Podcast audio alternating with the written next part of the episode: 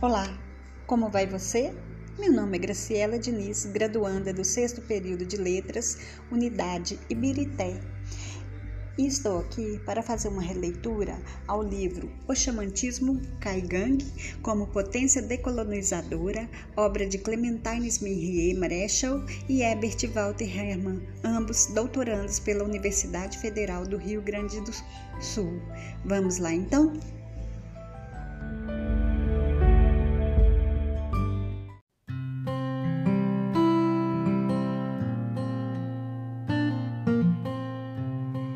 Neste processo introdutório, podemos aqui dizer que o xamanismo caigangue, como potência decolonizadora, no qual seus autores propõem seu entendimento como uma expressão cosmopolítica nos processos históricos coloniais. Nele, os autores abordam as práticas xamânicas caigangue e os seus Vien Petit, que são sonhos, como potências decoloniais e decolonizadoras que fazem parte dos recentes processos de reterritorialização no sul do Brasil.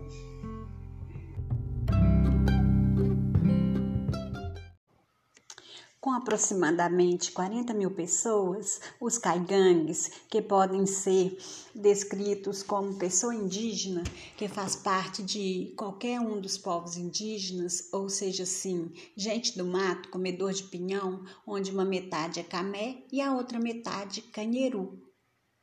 Se, para os antropólogos, o conceito de xamantismo é recorrente para fazer referência a um sistema cosmontológico no qual se desenvolve uma série de práticas e saberes agenciados de uma pessoa especial, cujo dom lhe outorgue certo poder para se relacionar com seres de outro mundo. O termo xamã vem da língua Tungska, oriunda do Nordeste siberiano. Se encontra etimologicamente ligado à ideia de movimento, agitação e mediação entre o mundo humano e o mundo dos espíritos, segundo Chayu Mei, 2000, Lagdon 1996, Perrin, 1988, Rosa, 2005. Falar de xamanismo em várias sociedades implica em falar de política, de medicina, de organização social e estética. Lagdon, 96.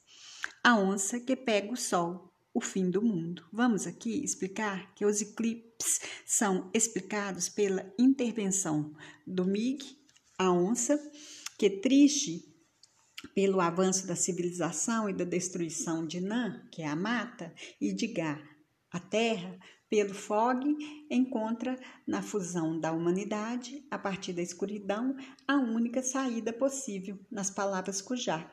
A onça capturou o sol por causa da injustiça. A primeira Cujá, Cucajeé, é uma árvore de tronco longo e grosso, ramos de cor da terra, na língua caigangue, é uma das línguas da família G, chamantismo caigangue, integrante do tronco macro-G.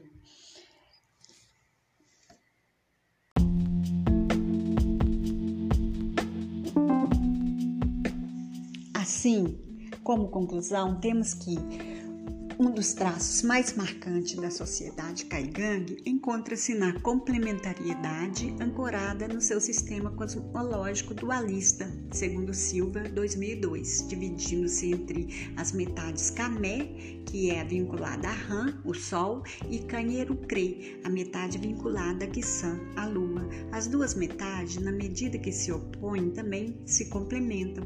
A literatura especializada apresenta diversos exemplos dessa operatividade cosmológica em termos sociais. O casamento é um deles, pois é vedada a união entre pessoas da mesma metade.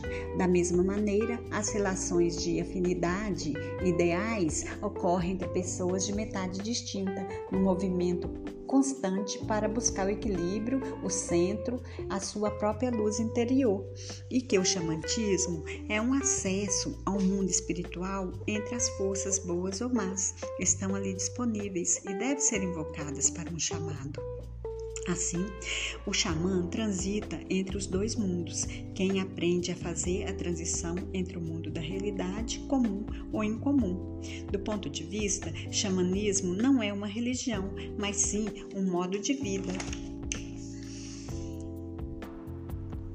Assim, no capítulo dos sonhos e cosmopolítica Kaigang, sonhos que são projetados para ver o futuro numa relação entre o visível, onírico, passado, presente e futuro são os chamados humanos extras-humanos, moderno,